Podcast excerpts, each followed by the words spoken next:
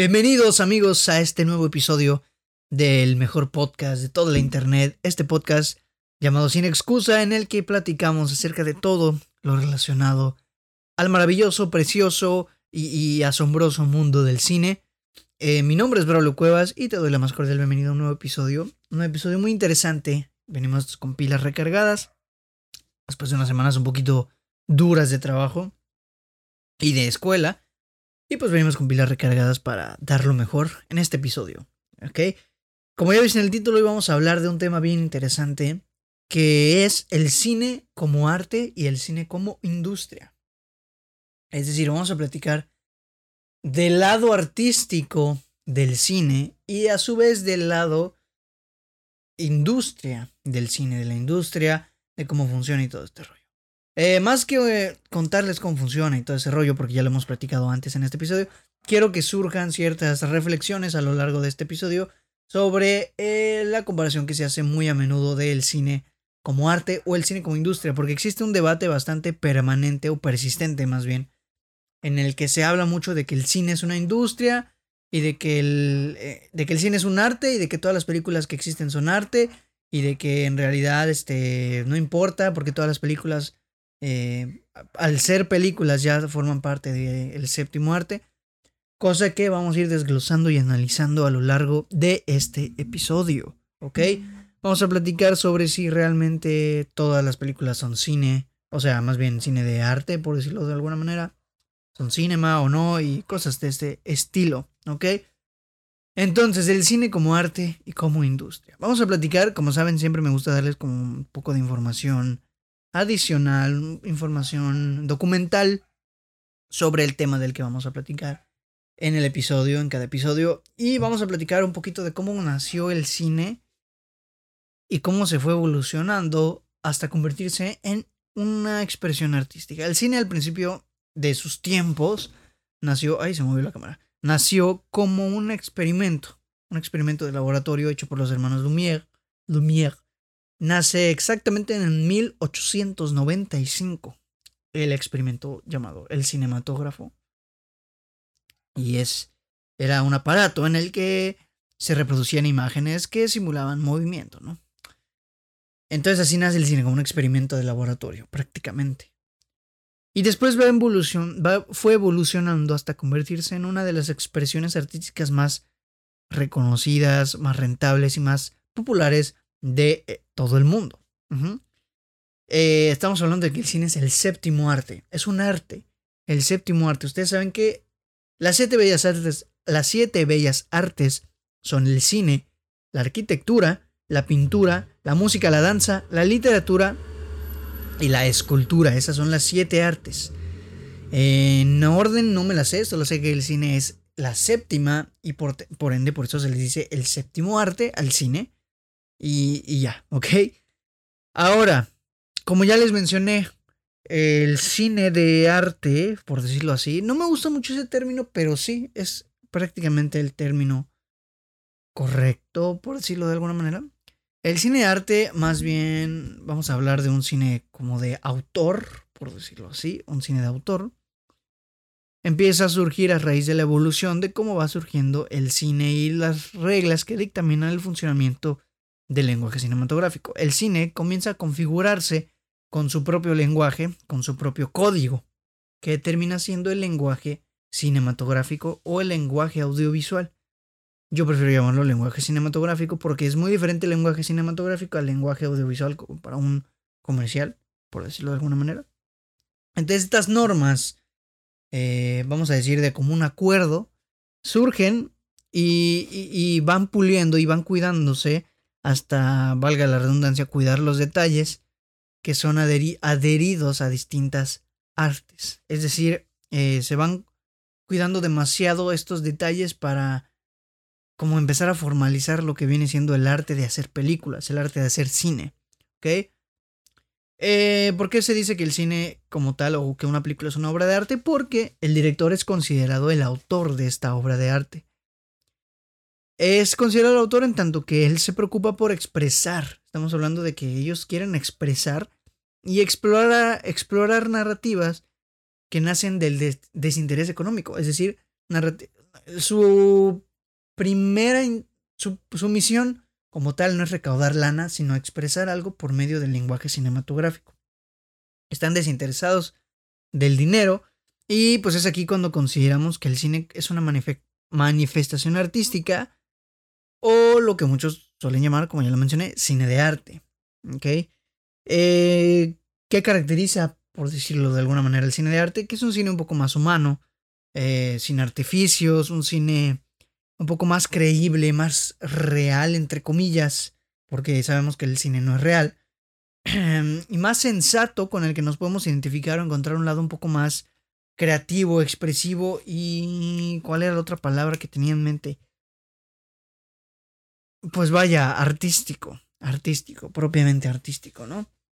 Y entonces eso es lo que sucede con el cine como arte. Si bien el cine evoluciona como una expresión artística, pues ¿qué pasa? Pues que se va desarrollando como un, un arma masiva de comunicación, como un medio impresionante de, de mover masas, eh, para promover ideas, para promover movimientos, para promover propaganda, incluso lo vemos en tiempos de guerra. Y pues como uno de los artes, como ya te mencioné al principio, más rentables del mundo y por ende eh, como, una gran, como una gran arma de entretenimiento. Así es como el cine un poco va cambiando su su manera de, de, de, vaya, de direccionarse hacia, hacia el público para empezar a crear como audiencia, público general y, y para ser un poco más accesible a todos, porque antes el cine no es, no era tan accesible para todos. Y ahora pues todos tenemos a la mano cine con aplicaciones, eh, complejos de cine, en la tele. Y este tipo de cosas que fueron dándose a raíz de que el cine comenzó a convertirse en una industria.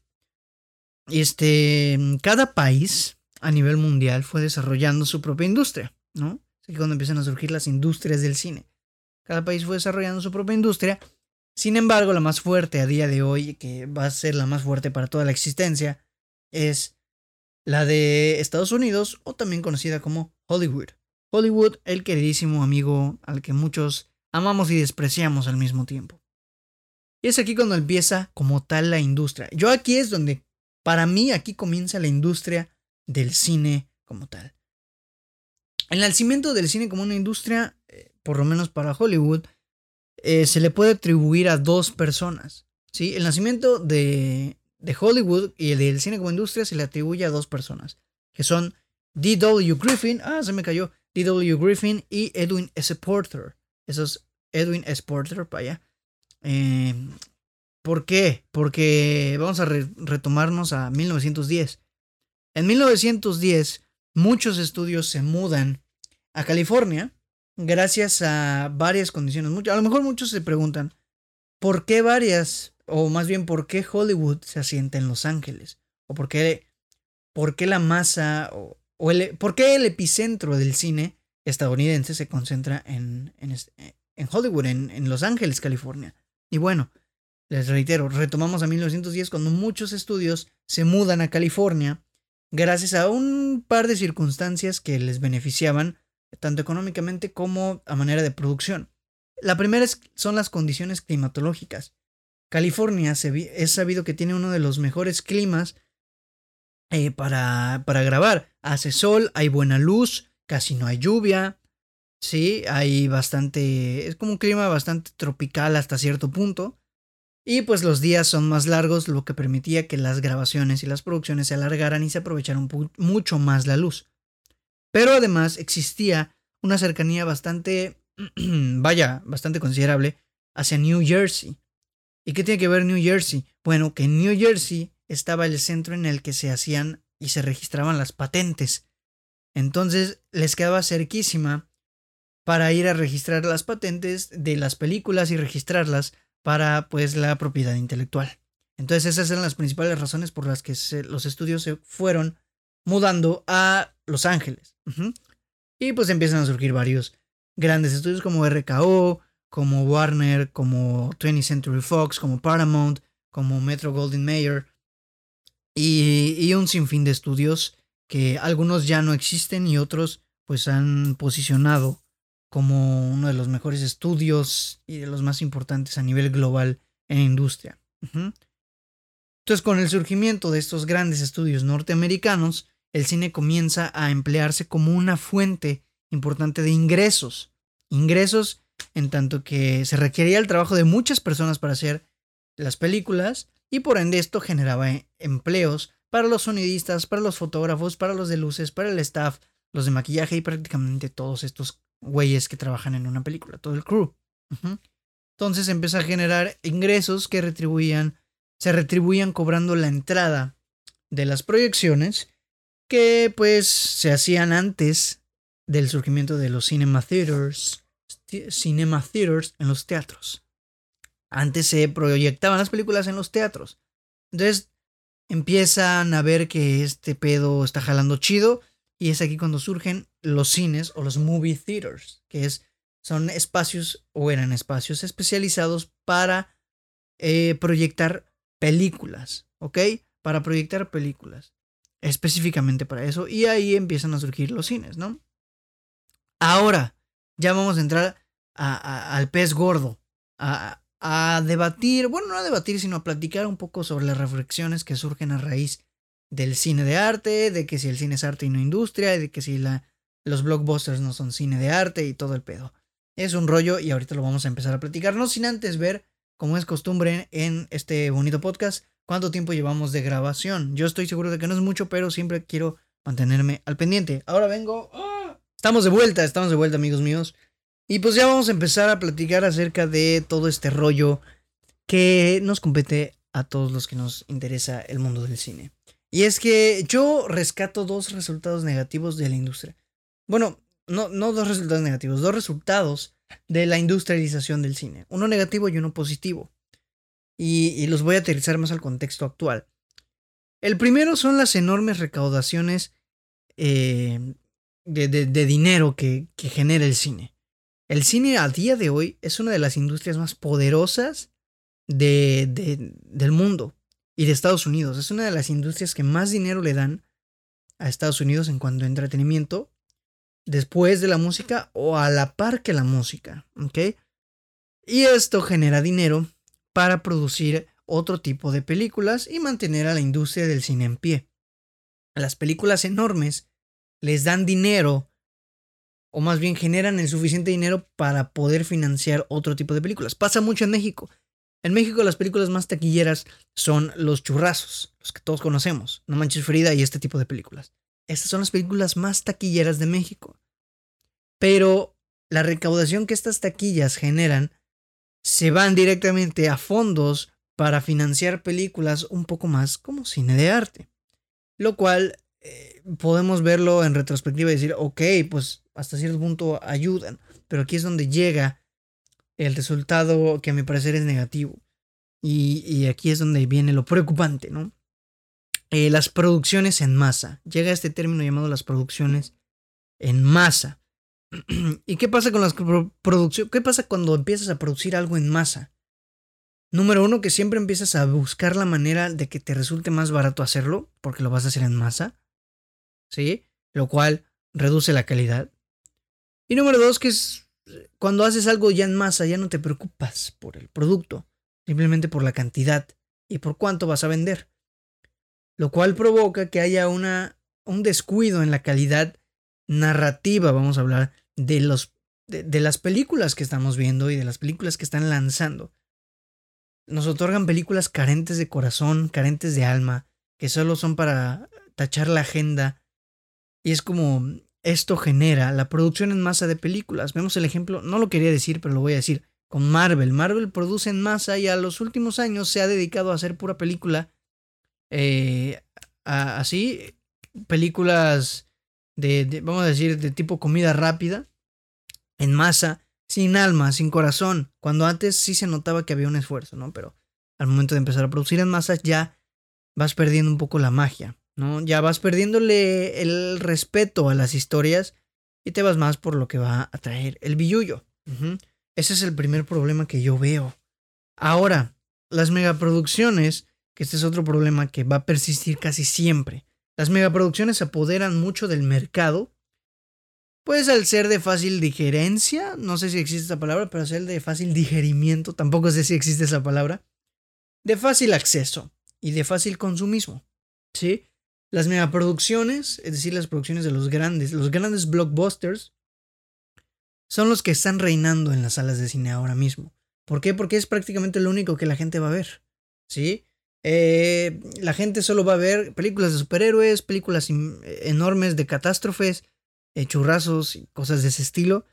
Y a eso es a lo que llamamos superproducciones porque están producciones con presupuestos inmensos. ¿Y esto por qué sucede? Porque, como saben las productoras que estas van a vender, les dan preferencia, les dedican marketing, les dedican todo y abarrotan las salas. Abarrotan las salas porque, al final de cuentas, ya lo hablamos en un episodio pasado, el cine es un negocio. El cine es un negocio a lo que le, o sea, los complejos de cine son negocios a los que les interesa generar dinero. Entonces, de ahí viene que pues solamente, o más bien le dan más prioridad a las películas, blockbusters y a las superproducciones, dejando un poquito de lado, que es el siguiente punto, que los cines cada vez dejan más de lado el cine de autor o el cine de arte. ¿Por qué? Porque no los van a ver, la gente no los va a ver. ¿Sí? No son tan fáciles de digerir como un blockbuster. El blockbuster tú te sientas, lo prendes y, disfrutas. ¿Sí? No digo que no se disfrute, porque hay películas que se disfrutan blockbusters.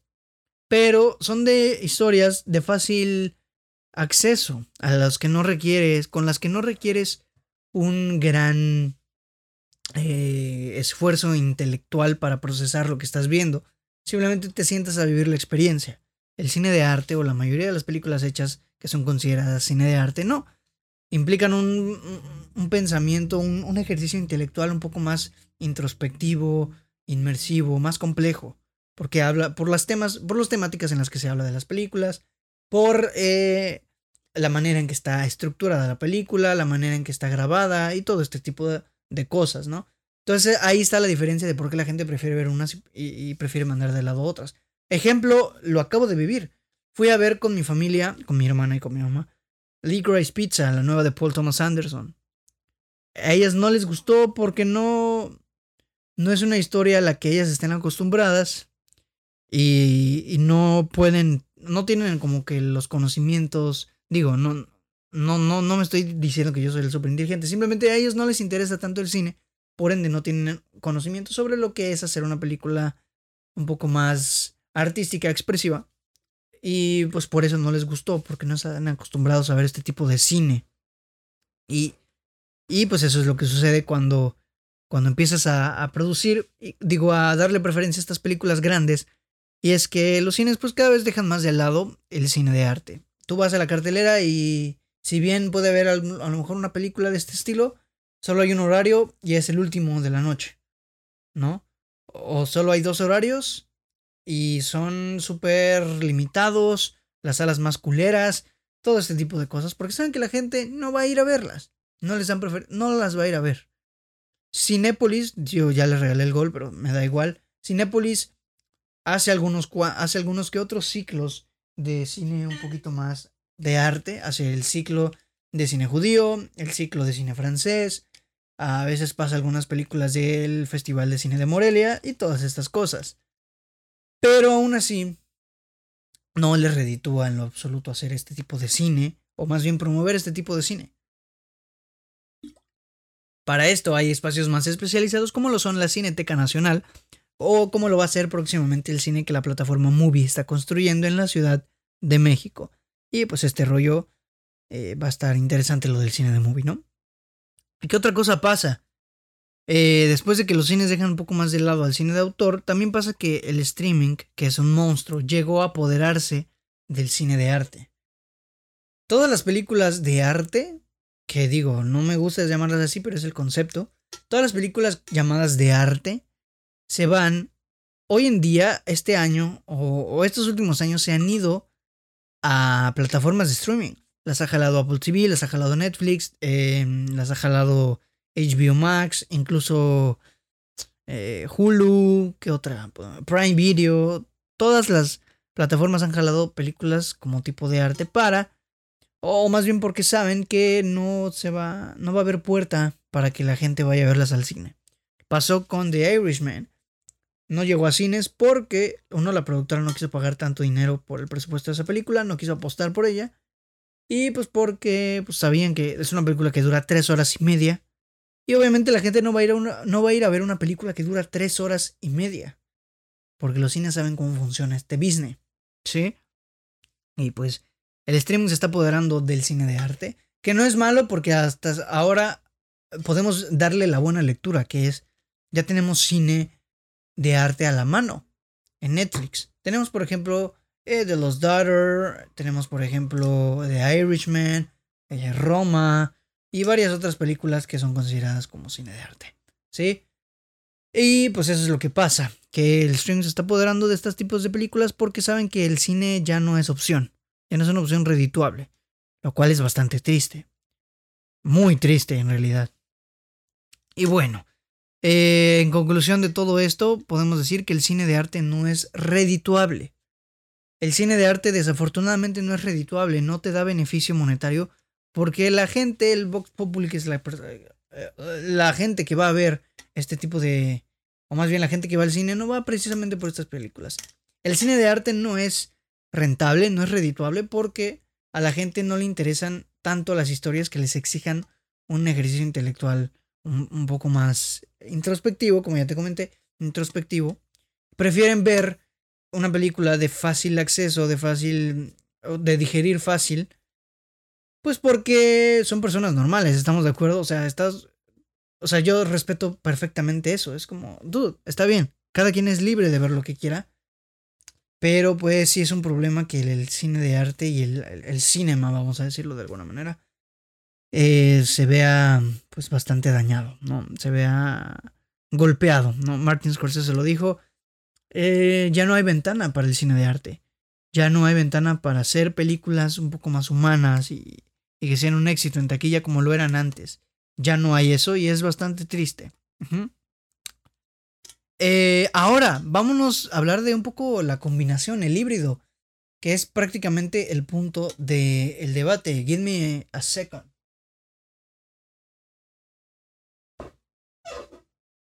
es prácticamente el punto del debate, porque, o sea, del debate que se genera en redes. Porque se habla de que existen directores, o más bien se habla de, un debate que dicen, hay algunos blockbusters que son de autor, que son de arte, ¿no? Y sí, hay grandes directores, existen directores que aún optan por producciones grandes con un sello de autoría. Algunos de ellos son, por ejemplo, Quentin Tarantino, que se ha ganado la eh, confianza de los estudios con los que trabaja para, para hacer lo que él quiere, 100% expresivo, y pues para que sea una producción bastante interesante y grande, ¿no? Es el el, vamos a decir, el rango del director, el... Hay una palabra exacta que define a la perfección lo que quiero decir. El estatus, podemos decirlo de alguna manera, el estatus del director, el prestigio, el prestigio del director es el que va a regir esto, ¿no? Tenemos, por ejemplo, a Christopher Nolan. Es un director que se ha ganado la confianza entera de...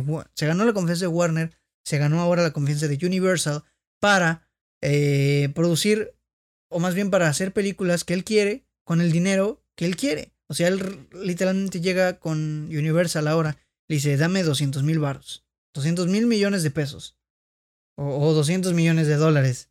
Ni siquiera es esa la conversión, pero bueno, más o menos. Dame 200 millones de dólares y yo voy a hacer la película que yo quiera.